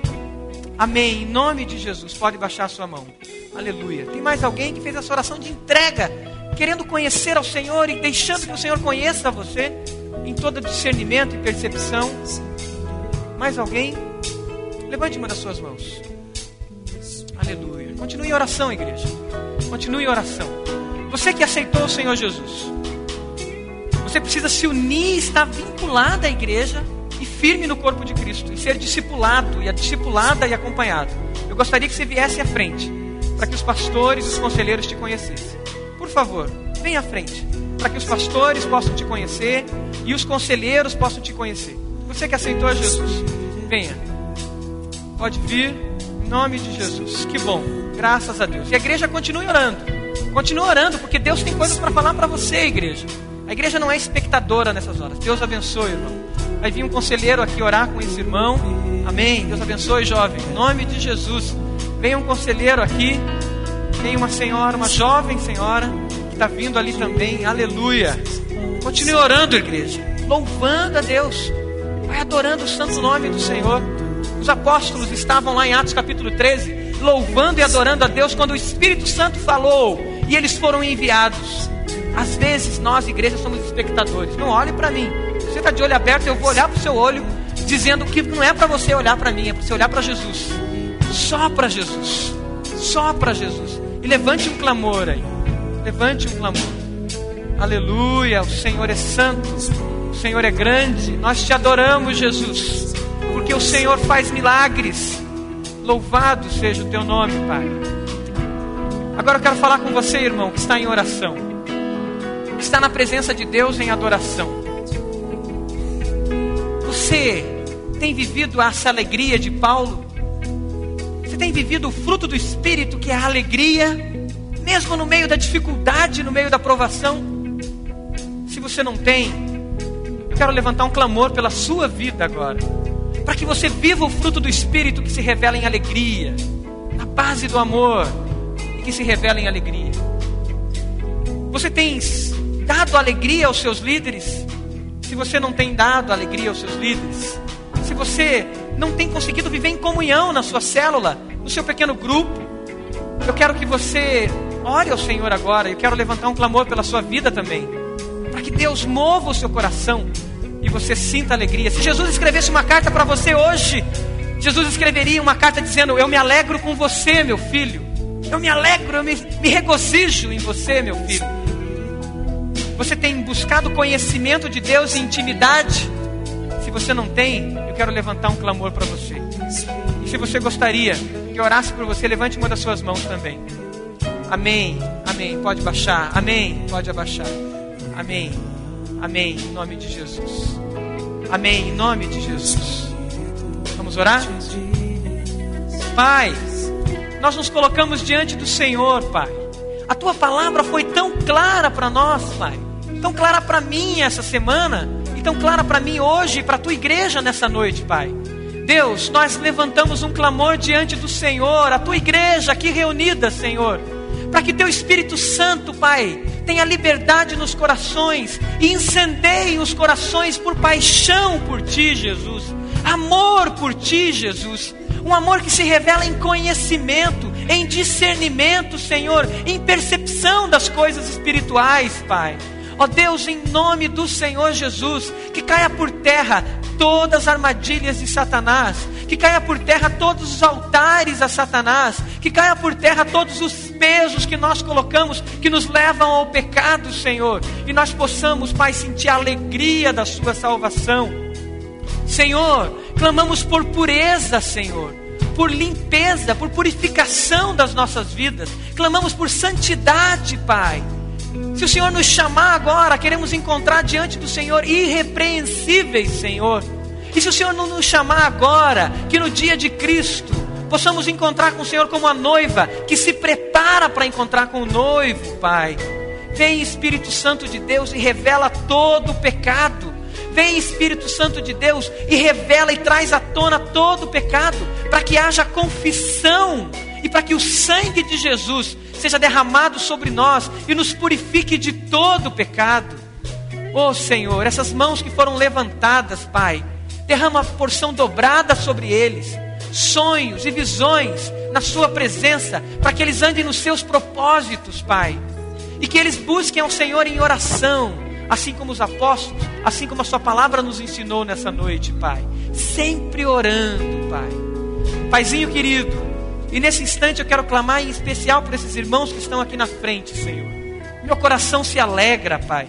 E sabemos que os anjos do Senhor se alegram com esses irmãos que estão aqui na frente, Pai. Deus, nós colocamos as vidas deles diante do Senhor. E a tua igreja, em unidade como o corpo de Cristo, coloca a vida deles diante do Senhor. Que toda armadilha de Satanás, que possa aprisionar qualquer um deles que caia por terra em nome do Senhor Jesus. Que todo peso caia por terra em nome do Senhor Jesus. Pai, que todo passado que não agradou ao Senhor, que o sangue de Jesus venha e purifique, Pai, e traga limpeza e purificação, Senhor. E que os sonhos do Senhor estejam sobre a vida deles, Pai. E eles comecem a andar em novidade de vida, em propósitos novos, Senhor. E teu Espírito Santo vem e cele o coração, Pai, de cada um, Pai. E a alegria da sua salvação esteja na vida deles, Pai. Nós, como igreja, na unidade do Senhor, na unidade do teu Espírito Santo, declaramos vitória e salvação sobre essas vidas que estão aqui na frente, em nome de Jesus. Amém, igreja? Amém. Aleluia. Dependemos, dependemos de Ti, ó Senhor. Que essa seja realmente uma realidade nas nossas vidas. Total dependência do Senhor. Eu creio que você veio essa noite e veio com esse com essa intenção de entrega ao Senhor. Se você veio com esse desejo no seu coração de entrega e de dependência do Senhor, eu creio que já no início desse culto, já nas orações, o Senhor deve ter falado ao teu coração, você deve ter sentido a alegria de estar na presença de Deus, de adorá-lo, de realmente se derramar diante dele, de estar perto do Pai, de estar perto do Senhor. Talvez você não tenha vindo com esse, com esse propósito de dependência total de Deus. E eu quero dizer a você também que Deus tem algo especial para você. Ele ainda não falou ao seu coração, se você ainda não permitiu que o Espírito Santo de Deus falasse ao seu coração até agora, coloque-se diante dele para que, pela leitura da palavra, pela meditação na palavra, o Espírito Santo de Deus fale com você e diga a você ensinamentos, preceitos, conforto e mostre a vontade dele na sua vida. Nós estamos, a partir de hoje, começando um estudo na carta de Filipenses. Hoje de manhã o pastor Calixto já iniciou, fez um apanhado geral dessa carta de Paulo aos Filipenses e a gente já pôde ver um resumo ali de como vai ser os nossos próximos cultos, os estudos que nós teremos aqui. Então você já está, se você não veio hoje de manhã, você está convocado aí, convidado a participar de todos os cultos de manhã e à noite, para que você pegue essa sequência de estudos aí na carta de Filipenses. Pode abrir lá, por favor, carta de Paulo aos Filipenses, para que nós possamos ler capítulo 1, do versículo 3 ao versículo 11 em diante. Nós vamos caminhar versículo a versículo, vamos ver o que, que Deus tem para nós, o que, que Deus pode falar aos nossos corações, lendo a palavra versículo a versículo, uh, do que foi aquilo que Paulo escreveu aos Filipenses, inspirado pelo Espírito Santo de Deus. Então fique com a sua Bíblia aberta. Depois a gente vai caminhar talvez para uns outros textos também. Tem caneta aí na frente da sua cadeira, se você quiser sublinhar, riscar. Eu sempre digo para os adolescentes e jovens que a gente está pregando, ó, Bíblia você troca todo ano, você tem que riscar ela bastante, fazer anotações, fazer esboço nela, porque é para estudar, para se alimentar da palavra de Deus. Filipenses 1, do 3 ao, ao 11. Se você está sem Bíblia, pode chegar perto de quem tem aí. Quem tem Bíblia, compartilhe com quem não tem a Bíblia, para que possamos ler juntos a palavra de Deus. A palavra diz o seguinte: Agradeço a meu Deus toda vez que me lembro de vocês. Em todas as minhas orações em favor de vocês, sempre oro com alegria, por causa da cooperação que vocês têm dado ao Evangelho desde o primeiro dia até agora. Estou convencido de que aquele que começou a boa obra em vocês vai completá-la até o dia de Cristo Jesus. É justo que eu assim me sinta a respeito de todos vocês, uma vez que os tenho em meu coração pois quer nas correntes que me prendem, quer defendendo e confirmando o Evangelho, todos vocês participam comigo da graça de Deus. Deus é minha testemunha de como tenho saudade de todos vocês com a profunda afeição de Cristo Jesus. Esta é a minha oração.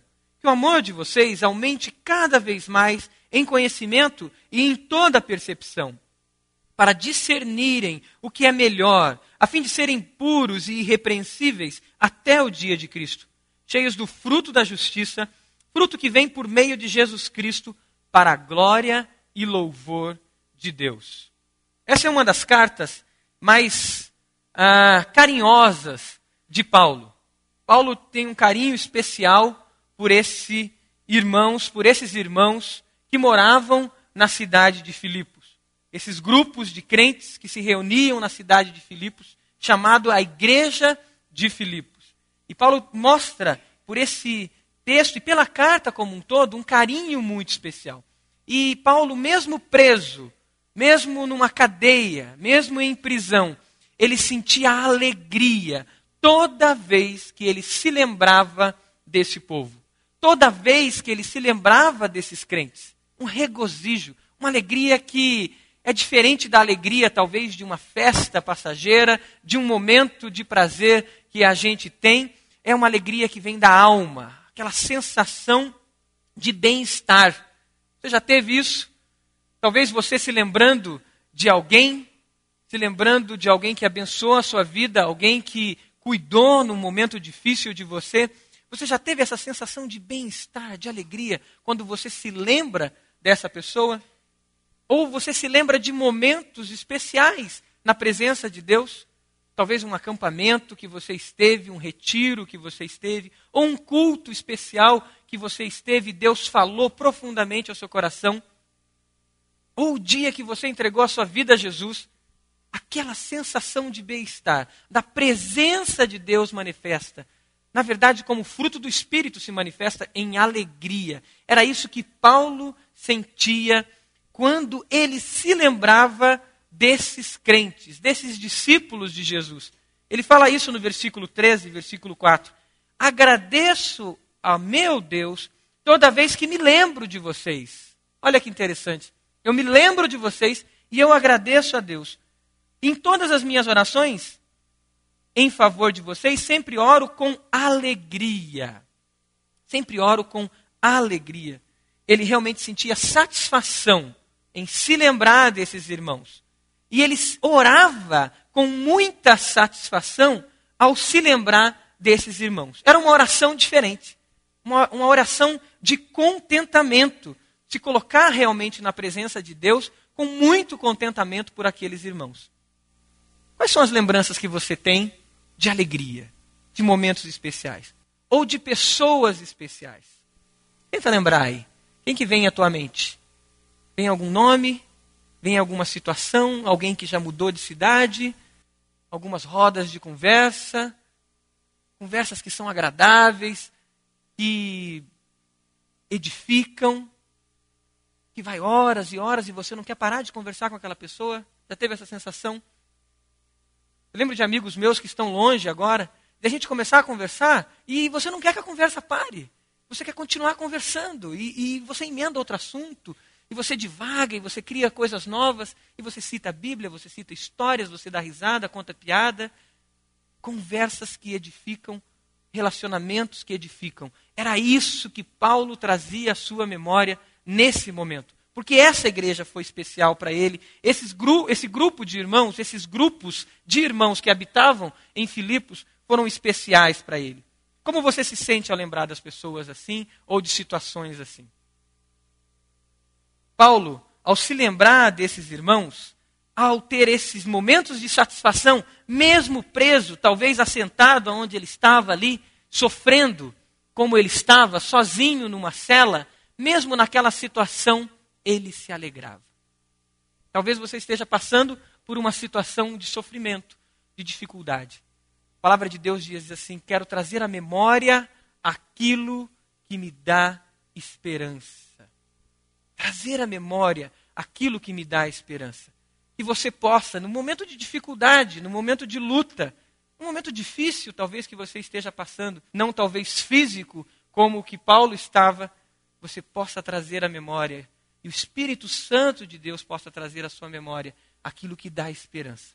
E você vai experimentar uma das evidências do fruto do Espírito, que é a alegria. Que é alegria.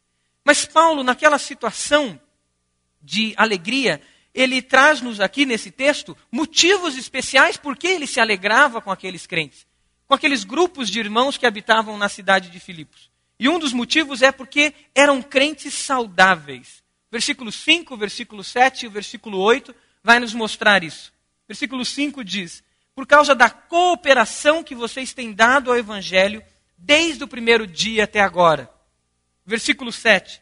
É justo que eu assim me sinta a respeito de todos vocês, uma vez que os tenho em meu coração, pois quer nas correntes que me prendem, quer defendendo e confirmando o Evangelho, todos vocês participam comigo da graça de Deus. E o 8, Deus é minha testemunha de como tenho saudade de todos vocês, com profunda afeição de Cristo Jesus. Com profunda afeição de Cristo Jesus. Olha o carinho especial que Paulo tinha por esses irmãos. Não era tão comum isso, às vezes, em outras cartas de Paulo.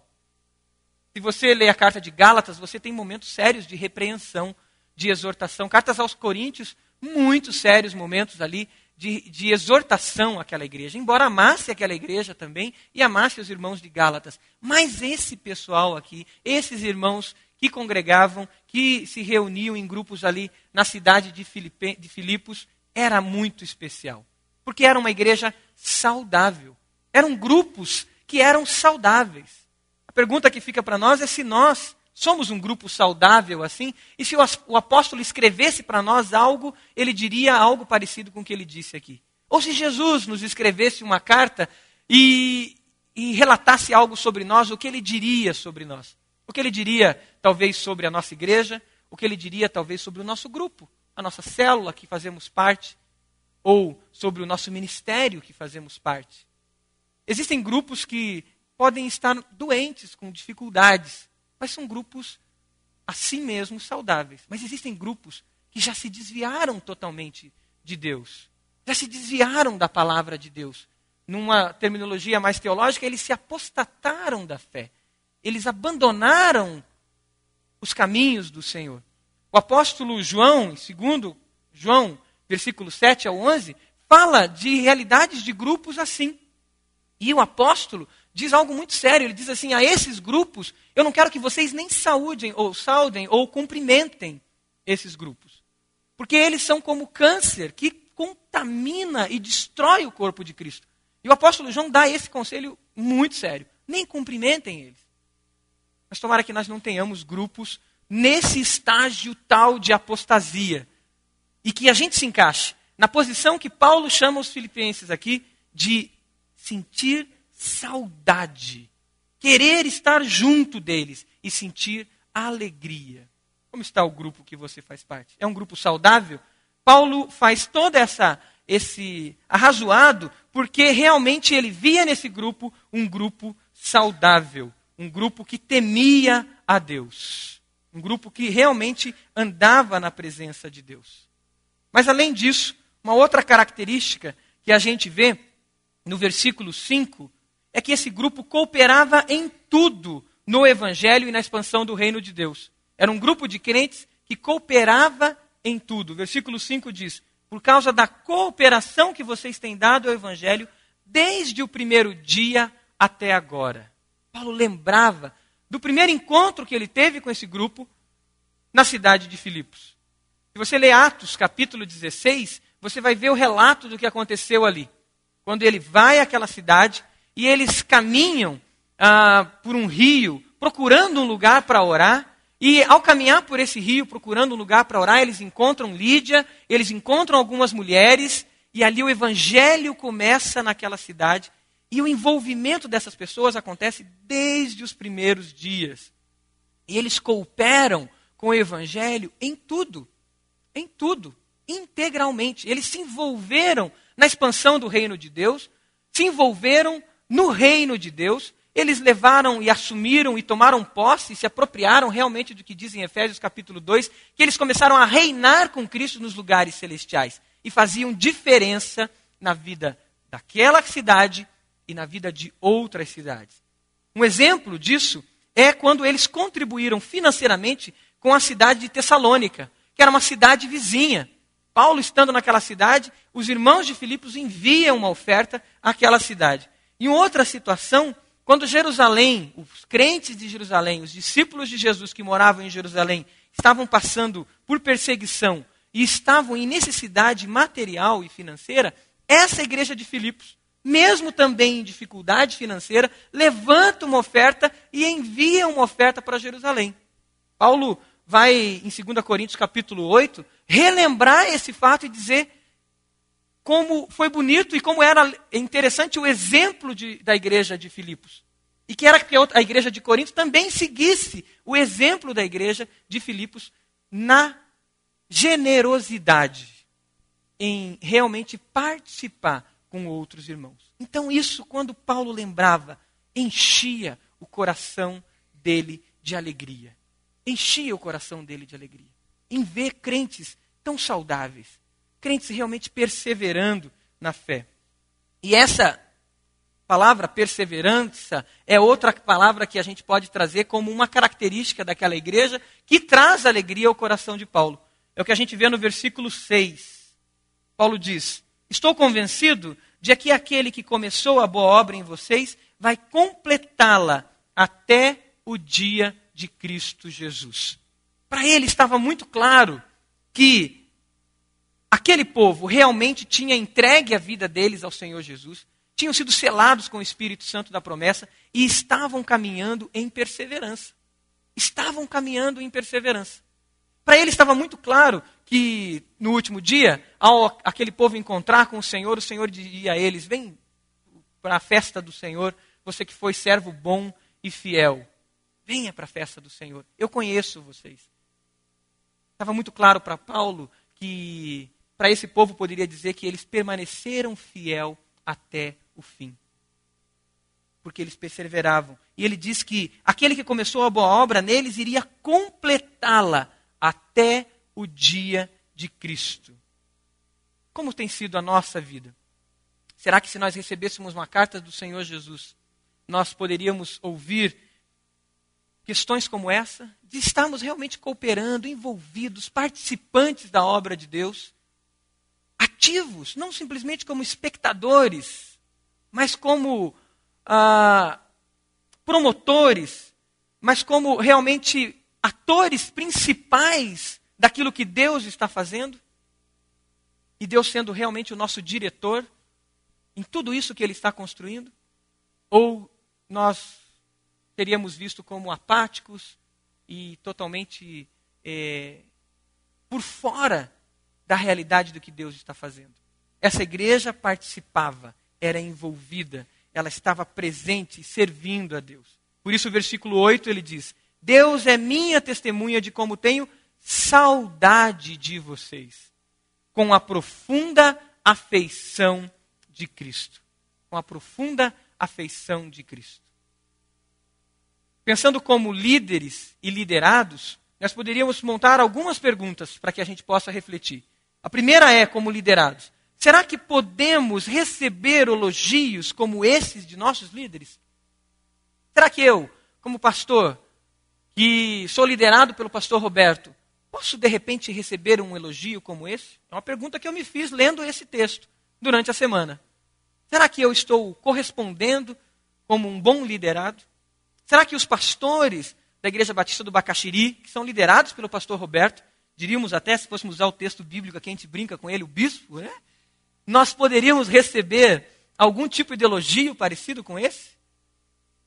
Será que você poderia receber algum tipo de elogio parecido com esse? Como liderado? O que, que o, o meu líder escreveria sobre mim? O que ele escreveria sobre minha célula? Ah, nos adolescentes? O que, que o seu líder escreveria sobre aquela célula? Ela está crescendo no pastoreio mútuo? Está multiplicando, a sua célula de adulto, de casais. O que, que o seu líder poderia escrever sobre ela? Sobre o seu ministério, o grupo que você faz parte como ministério. O que, que o seu líder poderia escrever sobre o seu ministério? Como você olha para ele? O que você, o que o líder poderia dizer dele? Será que ele teria a mesma alegria de Paulo, a mesma satisfação ao se lembrar de você como discípulo? Como liderado. E aí também cabe uma pergunta a nós, líderes também. Como nós, como eu tenho orado por aqueles que cooperam na obra de Deus comigo? Como eu tenho orado por eles? Como eu tenho visto eles? Será que eu tenho visto como Paulo? Você que é líder de célula, líder de ministério, você que lidera talvez uma pessoa que recebeu a Jesus agora e é o seu discípulo. Ele está seguindo a Jesus, está mirando os olhos em você você é o líder dele. Ou no seu grupo do Raízes, ou no grupo do Crau, ou na escola bíblica, ou na banda. Como eu tenho olhado também para os meus liderados. Você tem orado por aqueles que cooperam na obra de Deus com você? São exemplos que a gente pode tirar dessa carta, que pode fazer com que a gente realmente olhe para dentro de nós e vejamos se realmente estamos seguindo esses exemplos, como liderados e como líderes. Estamos realmente agindo assim? Mas essa alegria, essa satisfação de Paulo, esse regozijo ao se lembrar desses irmãos, provoca nele algo tremendo: o desejo de oração, de estar na presença de Deus. E essa oração de Paulo é diferente, porque é uma oração de satisfação, é uma oração de alegria, porque agora ele se lembra desses irmãos, ele traz à memória a vida desses irmãos, as experiências que ele teve com esses irmãos, e agora ele ora de uma maneira muito satisfatória, muito agradável diante de Deus. E como é bom quando a gente ora por alguém assim também. Como é gostoso isso. E ele começa agora, a partir do versículo 9, uma oração. E agora a gente vai gastar um tempo olhando que tipo de oração é essa e o que, que ela nos ensina. Versículo 9 em diante diz assim: Esta é a minha oração, que o amor de vocês aumente cada vez mais em conhecimento e em toda percepção, para discernirem o que é melhor, a fim de serem puros e irrepreensíveis até o dia de Cristo, cheios do fruto da justiça, fruto que vem por meio de Jesus Cristo, para a glória e louvor de Deus. Aqui é uma síntese da síntese da síntese das orações de Paulo, um homem de oração. E ele destaca alguns pontos do que ele orava por esses irmãos. E começa dizendo que o, aumente o amor de vocês em conhecimento e percepção. Que aumente em conhecimento. Lendo esse texto, me fez lembrar um outro texto, que fala sobre diminuição de amor, sobre esfriamento de amor, que é o texto de Mateus 24, de 9 a 12, que diz: E por se multiplicar a iniquidade, o amor de muitos esfriará. Aqui, Paulo ora para que esse amor aumente, para que ele aumente em conhecimento. Agora, o amor pode diminuir o amor pode esfriar. E o que, que pode levar o amor diminuir? O que, que pode levar o amor esfriar? Que não era o caso desses irmãos. O texto de Mateus 24, quando Jesus nos lembra isso, falando sobre os últimos dias, Jesus nos mostra que a iniquidade, o pecado, a maldade faria com que o amor de muitos esfriasse. Quando nós permitimos que o pecado comece a fazer parte da nossa vida e a gente começa a se acostumar com ele, o amor começa a esfriar. O amor começa a esfriar. Mas o apóstolo diz que ele quer que esse amor aumente e aumente em conhecimento. Aumente em conhecimento. E é interessante que é, esse conhecimento, se nós parássemos para pensar nele, é muito diferente de informação. Às vezes nós temos muitas informações, nós sabemos muita coisa, conhecemos muito da Bíblia, nós sabemos como orar, nós sabemos como pregar, sempre estamos lembrando e relembrando isso. Mas essas informações se tornam frias, elas se tornam inúteis, porque essas informações não se transformaram em conhecimento. Não se transformaram em conhecimento. Tem um livro que está para ser vendido ali na livraria do Isamitiba, que fala sobre família. E nesse livro o Isamitiba diz que as famílias precisam desenvolver conhecimento, porque a informação elas têm. Nós vivemos a sociedade da informação. Existe informação de sobra, mas não existe o desenvolvimento real de conhecimento. E o conhecimento se dá pela vivência, pela aplicação, pela troca de informação, pelo relacionamento. É assim que se desenvolve conhecimento. E ele quer que o amor, e ele ora para que o amor de Cristo aumente em conhecimento. A palavra conhecimento na Bíblia está muito próxima da palavra intimidade, proximidade, estar em comunhão, estar ligado, estar conectado. É esse amor que o apóstolo ora para que a igreja de Filipos tivesse, aumentasse e nós tivéssemos. Como que é o amor que nós estamos vivenciando? Um amor religioso, um amor que frequenta uma igreja, um amor que conhece muita coisa em termos de informação, ou um amor prático, vivencial. Vivencial. Um amor que compartilha, experimental, que experimentamos realmente a presença de Deus, como que é esse amor que nós realmente que nós vivemos? Como tem sido? À medida que eu pego a palavra de Deus e abro para ler e abro para meditar, eu abro que, com que intenção, com que propósito? Simplesmente de obter mais informações? Ou de cumprir um ritual? Ou uma obrigação? Ou para apaziguar minha consciência, no sentido de que, puxa, pelo menos eu estou lendo a Bíblia? Ou eu faço isso num amor que se transforma em conhecimento? Eu faço isso com sede, com fome e com vontade de conhecer os princípios de Deus e os propósitos de Deus, é isso que Ele quer. E é isso que Deus quer de nós. Nos conhecer. Nos conhecer. E nós conhecermos a Ele também. Quando falo em conhecer, me vem à mente aqui o texto dos últimos dias, quando Jesus chega diante das pessoas e diz para algumas pessoas assim: Eu não vos conheço. Eu não vos conheço. Mas como pode ser isso? Jesus, que sabe todas as coisas. E o texto lá de Mateus, que Jesus fala isso, ele diz, a pessoa diz: Mas eu curei em seu nome, eu expulsei demônios em seu nome, eu frequentei a igreja, eu li a Bíblia de capa a capa. E Jesus chega para a pessoa e diz: Eu não vos conheço. Me faz lembrar uma, uma música do David Keelan que fala: Jesus, venha me conhecer. Jesus, venha me conhecer.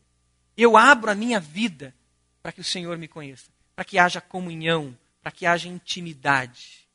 E o apóstolo clama por isso. Clama por isso. Que esse amor exista em conhecimento. Mas ainda no versículo 9, um outro aspecto que é destacado é que esse amor aumente em percepção. Que esse amor aumente em percepção. Não seja simplesmente a noção do amor que a gente pode ter que são as boas obras e o cuidado, mas uma noção clara do mover de Deus, de Deus agindo, de Deus interferindo na história. E eu tenho a percepção espiritual para perceber e ver o mover de Deus na história. E como o pastor Calixto citou hoje de manhã mesmo na mensagem, citando o livro Conhecendo Deus e Fazendo a Sua Vontade, eu saiba onde está o mover de Deus e me coloque nesse mover de Deus para que Deus haja na minha vida e Deus me use e eu seja instrumento dele no mover dele. No mover dele. E nós não transformemos tudo isso em programas, em atividades, em projetos que são puramente humanos, que nós mesmos criamos. E que depois nós nos cansamos e dizemos: Deus, que cansaço do que eu estou. E tudo isso me cansa, porque não é o mover de Deus, mas sim nosso mover. Nosso mover. Paulo teve uma experiência, assim, lá em Atos capítulo 16. Mas eu queria destacar antes algumas situações. Por exemplo, em 1 Samuel 3, de 1 a 10, a experiência do jovem Samuel. Esse jovem que vivia na igreja, frequentava o templo, trabalhava no templo, mas ele ainda não conhecia Deus. Ele ainda não conhecia Deus. E aí, Samuel ouve alguém chamar pelo nome dele. Samuel, Samuel. E ele corre a Eli, e ele corre ao sacerdote e diz: Você me chamou? O senhor me chamou? O sacerdote diz: Não, eu não te chamei. Samuel volta para a cama, volta para o seu quarto e ouve de novo Deus chamando o nome dele. Ouve de novo o nome dele sendo chamado e ele volta para Eli e diz: O senhor me chamou? E em 1 Samuel capítulo 3, versículo 7 diz assim: Ora, Samuel ainda não conhecia o Senhor. A palavra do Senhor ainda não lhe havia sido revelada. O Senhor chamou Samuel pela terceira vez E ele se levantou, foi até Eli e disse: Estou aqui, o Senhor me chamou. Eli percebeu que o Senhor estava chamando o menino. Ele disse: Vá e deite-se. E se ele chamá-lo, diga: Fala, Senhor, pois o teu servo está ouvindo. Então Samuel foi se deitar. O Senhor voltou a chamá-lo como nas outras vezes: Samuel, Samuel. Samuel disse: Fala, pois o teu servo está ouvindo. Quantas vezes Deus está querendo se revelar a nós, mas nós estamos correndo de um lado para o outro. Talvez correndo dentro da igreja mesmo, de um lado para o outro, com tanta atividade, com tantos programas, com tantos projetos. E Jesus querendo falar com a gente. E Jesus dizendo: Para, eu quero falar com você, mas eu estou correndo, eu estou correndo e eu não ouço a voz dele. E de repente Jesus tem que parar e dizer: Tá bom, vai ter que acontecer alguma coisa para que você pare e me ouça. O Senhor quer se revelar. Ele quer que nós tenhamos essa mesma percepção espiritual do mover dele e da voz dele. Em 2 Reis 4:9, a mulher sunamita tinha essa percepção. Quando ela vê o profeta, ela diz ao seu marido: "Esse é o profeta de Deus. Nós temos que trazê-lo para nossa casa, porque ele vai falar as coisas de Deus."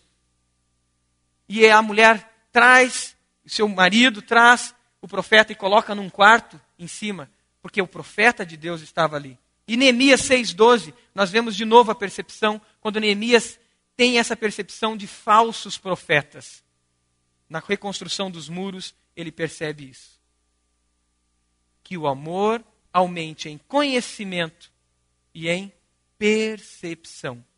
E outro aspecto, no versículo 10, é: para discernirem o que é melhor, a fim de serem puros e irrepre irrepreensíveis. Discernimento. Discernimento. E discernimento do que é melhor, do que é excelente, das coisas excelentes. Não sei sobre você, mas minhas decisões mais difíceis não são as escolhas entre o bem e o mal. Geralmente sei o que é bom e o que é mal. Minhas escolhas mais difíceis são quando tenho que escolher entre o bom, melhor e o melhor. Meu amor por Deus geralmente supera a minha fraqueza para que escolha o bem sobre o mal.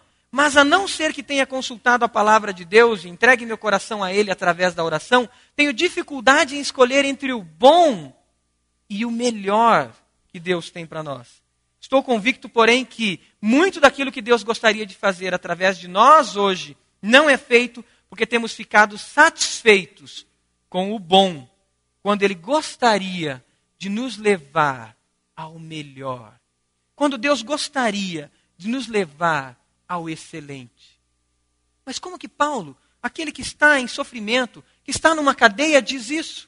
O que, que é o excelente e o que, que é o melhor quando eu estou sofrendo? O que, que é o excelente e o que, que é o melhor quando eu estou em dificuldades? Quando eu estou em lutas? A palavra de Deus diz que todas as coisas contribuem para o bem daqueles que amam a Deus. O amor em conhecimento, em discernimento. Se nós estamos em amor com Deus, se estamos vivendo esse relacionamento de comunhão com Deus, mesmo na prisão, como Paulo estava, mesmo numa, numa cadeia, como ele estava, mesmo preso, seus punhos e os seus pés, como ele estava, Deus se revela e revela a ele as coisas excelentes. Se você está passando por dificuldade, se você está passando por lutas, Busque do Senhor as coisas excelentes. Busque viver esse amor em conhecimento, em percepção espiritual, para que Deus revele, nesse momento de luta, nesse momento de dificuldade, as coisas excelentes, para que realmente todas as coisas contribuam para o bem daqueles que amam a Deus. Por quê? Porque quando nós não estamos vivendo em comunhão com Deus, as coisas não contribuem para o bem as coisas não contribuem. E esse texto só vale quando ele é lido inteiro. Quando nós passamos por crises, por dificuldades, e não existe comunhão com Deus, Satanás usa isso para gerar abismos maiores e maiores e maiores. E dificuldades maiores. E a nossa natureza humana toma frente nesses momentos e nós agimos na carnalidade, no homem carnal, no homem natural, e nós agimos de forma a pecar. a magoar, a deixar outras pessoas tristes, a tomar decisões que vão nos destruir, que vão gerar morte. Que o Satanás veio matar, roubar e destruir. Mas se estamos em comunhão com Deus no momento da dificuldade, tudo vai contribuir para o bem daqueles que amam a Deus. E nós vamos buscar aí sim, e descobrir aí sim as coisas excelentes. Um exemplo, Daniel. Daniel, capítulo 1, versículo 8. Daniel, retirado, seu povo oprimido, levado como cativo para o Império Babilônico, tendo que se expor a uma cultura e a ensinos que fugiam aos princípios de Deus. E Daniel opta pelo melhor. Ele diz: Eu não quero me contaminar. Eu não quero me contaminar com os manjares do rei, com a comida do rei, com tudo que o rei oferece. E eu renuncio isso. E eu aceito o que é melhor. E esse Daniel, todos sabem a história. Um homem sábio e cheio de discernimento. E foi usado tremendamente por Deus. Será que nós não estamos aceitando os manjares e as ofertas desse mundo e de repente estamos achando que isso é melhor e no fundo isso é o pior? Outro exemplo, Atos capítulo 16, o próprio apóstolo Paulo, antes de chegar em, em, em Filipos, o desejo dele era ir para a Ásia. Todo o plano, todo o planejamento estratégico dele dizia Ásia. Continuar em direção a, a ela. Mas olha o que acontece. Paulo e seus companheiros viajaram pela região da Frígia e da Galácia, tendo sido impedidos pelo Espírito Santo de pregar a palavra na província da Ásia. Quando chegaram à fronteira de Mícia, tentaram entrar na Bitínia, mas o Espírito de Jesus os impediu. Então contornaram a Mícia e desceram a Troade. Durante a noite, Paulo teve uma visão na qual um homem da Macedônia estava em pé e lhe suplicava: passe a Macedônia e ajude-nos. Mas por que que Paulo consegue escolher o excelente e consegue ouvir de Deus o que é excelente? Porque Paulo tinha essa vida de oração, vida na presença de Deus. Se você continuar o capítulo 16 e nós relembrarmos como começou a igreja de Filipos, o que acontece é que no versículo 11 e 12 ele diz que eles se reuniram ali partiram para Filipos, na Macedônia, que é a colônia romana, e no 13 ele diz assim: No sábado, saímos da cidade e fomos para a beira do rio, onde esperávamos encontrar um lugar para oração. Você imaginou isso? Você imaginou o pessoal que vai para o Paraguai agora, na viagem missionária? Vocês pararem tudo num dia e vão procurar um lugar especial para oração. Para oração. Pessoal que vai para Moçambique na viagem missionária pararem tudo, e todos os programas, e todos os estratagemas, e tudo o que você imaginou, e você separar um lugar especial para oração. Pararem tudo no seu ministério. Parar tudo e procurar um lugar especial para a oração. Parar tudo na sua célula e procurar um lugar especial para a oração. Parar tudo na sua vida e procurar um lugar especial para a oração. Você quer as coisas excelentes? Eu quero as coisas excelentes. Você quer as coisas excelentes? Busque discernimento do Senhor, para que veja como homem espiritual e não como carnal. A Paulo alerta isso para a gente em 1 Coríntios 2,14. Ele diz: Quem não tem o Espírito não aceita as coisas que vêm do Espírito de Deus, pois lhes são loucura, e não é capaz de entendê-las porque elas são discernidas espiritualmente. Elas são discernidas espiritualmente. Você tem tido uma vida de oração e busca a Deus que lhe dão segurança que você está no caminho da excelência? Esse é o desejo do apóstolo. E cabe a todos nós, e cabe aos Filipos, aos filipenses, e cabe a todos nós buscarmos o caminho da excelência. Que decisão você tem que tomar essa semana? Qual é a decisão? Busque a excelência no Senhor. Busque a excelência no Senhor. Busque aonde está o mover de Deus. Busque aonde Deus está agindo. Tome nenhuma decisão sem gastar tempo na presença de Deus. sem buscar a paz do Senhor, que excede todo o entendimento. Para quê? E o versículo 10 vai nos mostrar. A fim de serem puros e irrepreensíveis até o dia de Cristo. Por quê?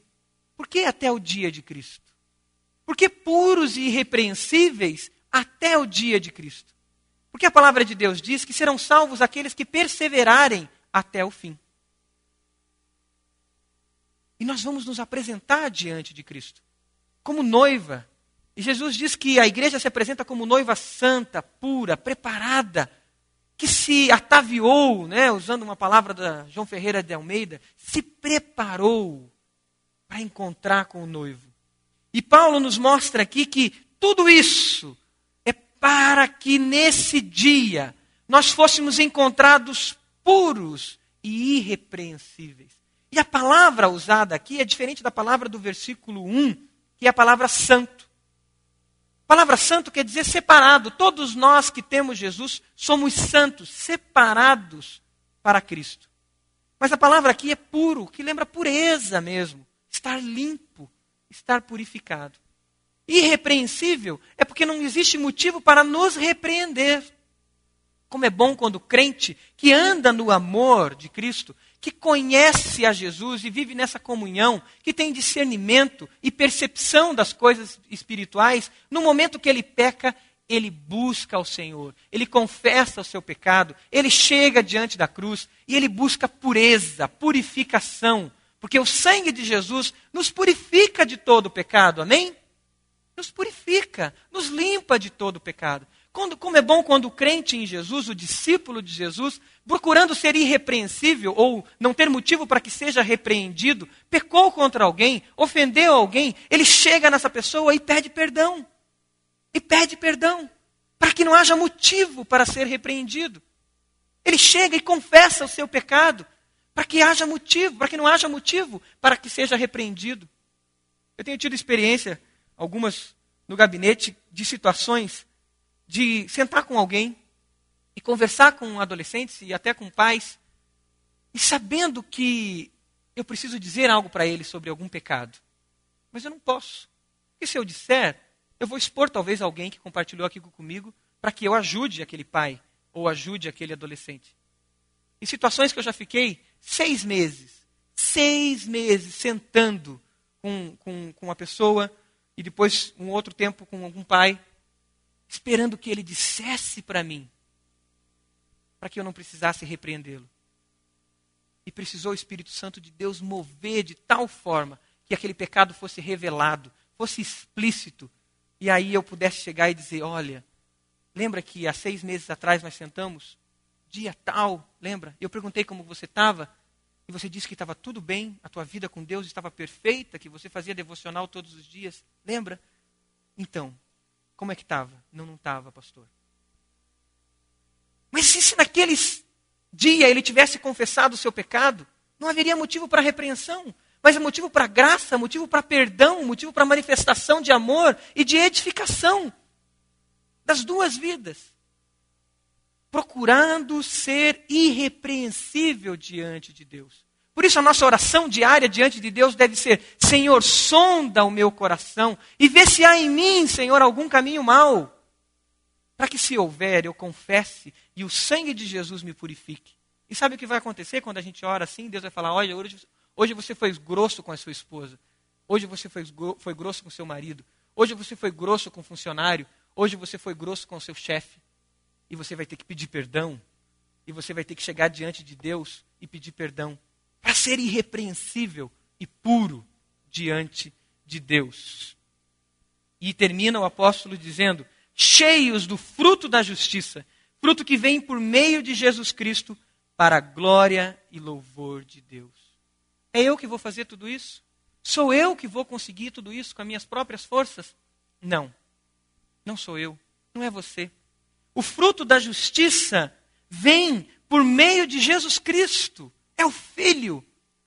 É Jesus que, como homem, sofreu as dores que eu sofro e que você sofre, sofreu as tentações que eu sinto e que você sente, É Jesus que sobre a cruz levou os nossos pecados, levou as nossas dores, que conhece a nossa realidade, que vai efetuar em nós o fruto da justiça. É Ele, é graça, aleluia. Amém? Aleluia. Não sou eu com as minhas forças, nem você com as suas forças. Quando buscamos o conhecimento de Deus e viver o amor em conhecimento, discernimento e percepção, o fruto da justiça se manifesta. E aí podemos viver uma vida de pureza, santidade e irrepreensível. E irrepreensível. Irrepreensível. Diante de uma sociedade, outro texto, a, a palavra de Deus diz, que está morta, que está caminhando em pecados. E nós poderemos ter uma vida irrepreensível. Porque a humildade, a confissão em nossas bocas, a perdão sendo manifesto de Deus sobre nós e de nós sobre as pessoas. Como tem sido a nossa vida? Como tem sido a nossa igreja? Como tem sido a nossa comunidade, os nossos grupos? Realmente temos vivenciado o que nós lemos aqui? Que a banda possa voltar e eu gostaria que você meditasse agora, sozinho, sozinha, você pudesse fechar os seus olhos e você tivesse um tempo na presença de Deus. Um tempo de silêncio para que o Espírito Santo pudesse falar ao seu coração ainda mais. Feche seus olhos. Não deixa que nada te atrapalhe. Nenhuma correria, nenhuma preocupação.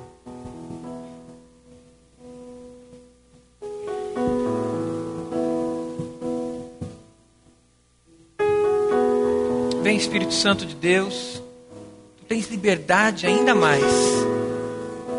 Agora, quando a gente se cala, para que só o Senhor fale aos corações. Revela, Senhor.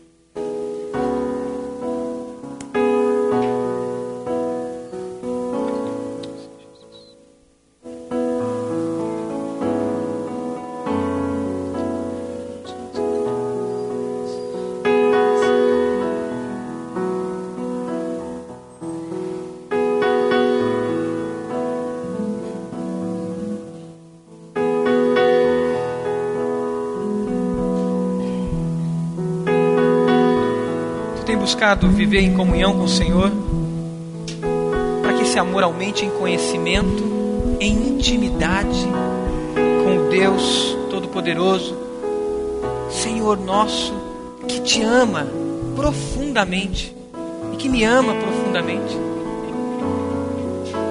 Como tem sido a sua busca ao Senhor? Uma busca inquiridora, simplesmente intelectual? Uma busca simplesmente por mais alguns princípios éticos e morais?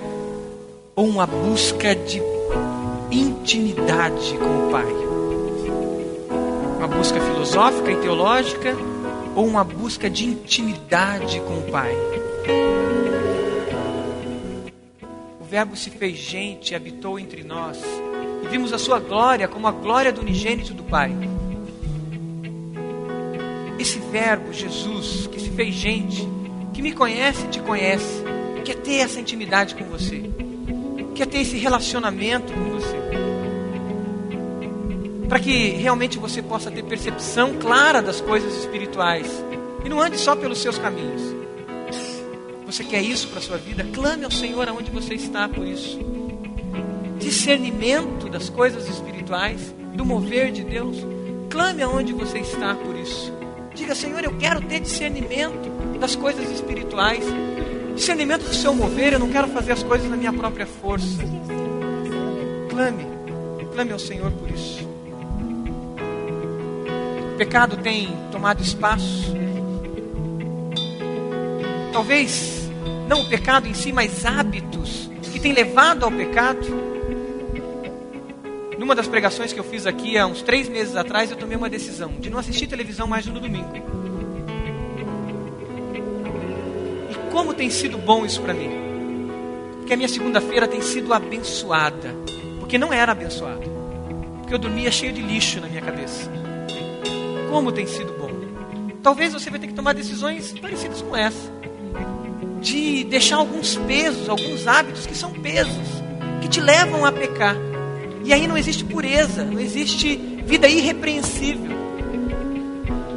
Talvez é alguém que você tem que pedir perdão, que você tem que confessar o seu pecado, para que realmente você possa chegar diante de Deus no último dia. E se Ele te chamar agora, como Ele chamou o Glauco há duas semanas atrás, você possa chegar diante dele irrepreensível. Irrepreensível diante do Pai. Irrepreensível, puro diante do Pai. Cheio do fruto da justiça que não vem de você mesmo, mas vem de Jesus. Vem de Jesus. Se você que está ouvindo talvez essa mensagem pela primeira vez e ainda não segue a Jesus, você quer segui-lo, ore agora e fale: Jesus, eu quero te conhecer. Nós vamos cantar essa música. Enquanto a gente canta como uma oração, deixe o Espírito Santo falar ainda mais a você. Continue em adoração e em oração, que só Ele fale a você. Vamos ficar em pé? Vamos ficar em pé. Se você quiser cantar, cante. Se quiser continuar orando, ore. Porque essa música chama e nos conclama a oração. Continue em oração.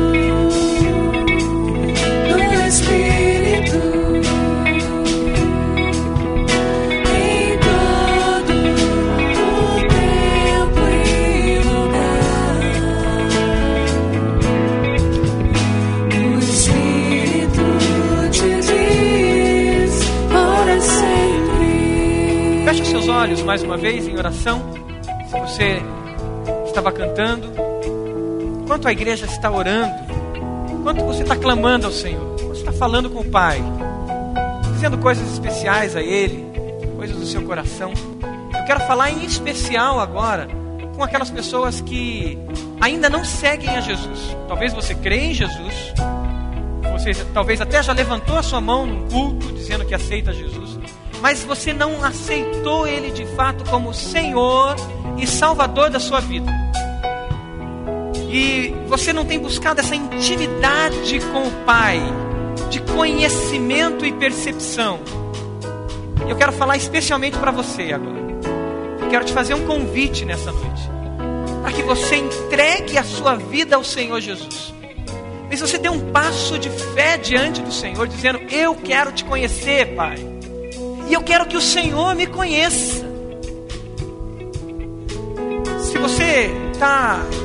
Entendendo e a palavra está tocando o seu coração, se o teu coração está ardendo nesse momento, o Espírito Santo de Deus está falando no seu coração, eu quero que você comece a orar e, e dizendo: Deus, eu sei que eu sou pecador.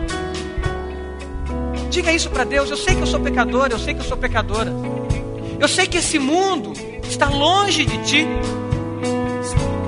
E eu preciso de ti, Jesus. Diga isso para ele. Eu preciso de ti. Eu preciso da sua salvação. Agora diga: Senhor, vem habitar no meu coração. Vem entrar na minha vida e vem reinar. Vem governar a minha vida. Que só o Senhor domine a minha vida. Controle a minha vida. Diga isso para ele. E diga ainda mais: Senhor, eu renuncio, eu renuncio tudo que não é teu, para que o Senhor me conheça e eu te conheça. Continue em oração. Se você fez essa oração, aceitando a Jesus, levante uma das suas mãos. Se você aceitou Jesus hoje, levante uma das suas mãos. Quero conhecê-la. Amém. Em nome de Jesus. Pode baixar sua mão. Amém. Mais alguém? Quero conhecê-lo. Tem mais alguém? Amém. Em nome de Jesus, pode baixar sua mão. Aleluia. Tem mais alguém que fez essa oração de entrega, querendo conhecer ao Senhor e deixando que o Senhor conheça você em todo discernimento e percepção? Mais alguém? Levante uma das suas mãos. Aleluia. Continue em oração, igreja. Continue em oração. Você que aceitou o Senhor Jesus, você precisa se unir, estar vinculado à igreja e firme no corpo de Cristo, e ser discipulado, e a discipulada e acompanhado. Eu gostaria que você viesse à frente, para que os pastores e os conselheiros te conhecessem.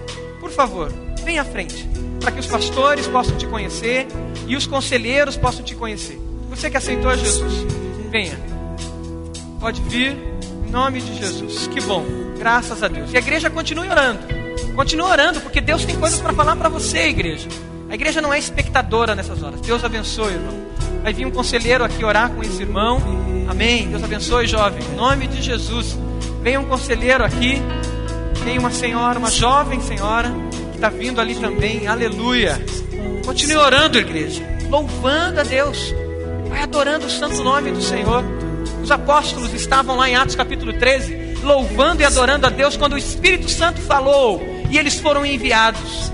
Às vezes nós, igreja, somos espectadores. Não olhe para mim. Você está de olho aberto, eu vou olhar para o seu olho, dizendo que não é para você olhar para mim, é para você olhar para Jesus. Só para Jesus. Só para Jesus. E levante um clamor aí. Levante um clamor. Aleluia. O Senhor é santo. O Senhor é grande. Nós te adoramos, Jesus.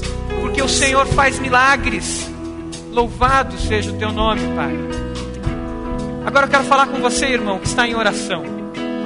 Que está na presença de Deus em adoração. Você tem vivido essa alegria de Paulo? Você tem vivido o fruto do Espírito, que é a alegria, mesmo no meio da dificuldade, no meio da provação? Se você não tem, eu quero levantar um clamor pela sua vida agora, para que você viva o fruto do Espírito que se revela em alegria, na base do amor, e que se revela em alegria. Você tem dado alegria aos seus líderes? Se você não tem dado alegria aos seus líderes, se você não tem conseguido viver em comunhão na sua célula, no seu pequeno grupo, eu quero que você ore ao Senhor agora. Eu quero levantar um clamor pela sua vida também, para que Deus mova o seu coração e você sinta alegria. Se Jesus escrevesse uma carta para você hoje, Jesus escreveria uma carta dizendo: Eu me alegro com você, meu filho. Eu me alegro, eu me, me regozijo em você, meu filho. Você tem buscado conhecimento de Deus e intimidade? Se você não tem, eu quero levantar um clamor para você. E se você gostaria que orasse por você, levante uma das suas mãos também. Amém, amém. Pode baixar, amém. Pode abaixar, amém, amém. Em nome de Jesus, amém. Em nome de Jesus. Vamos orar? Pai, nós nos colocamos diante do Senhor, Pai. A tua palavra foi tão clara para nós, Pai. Tão clara para mim essa semana e tão clara para mim hoje e para a tua igreja nessa noite.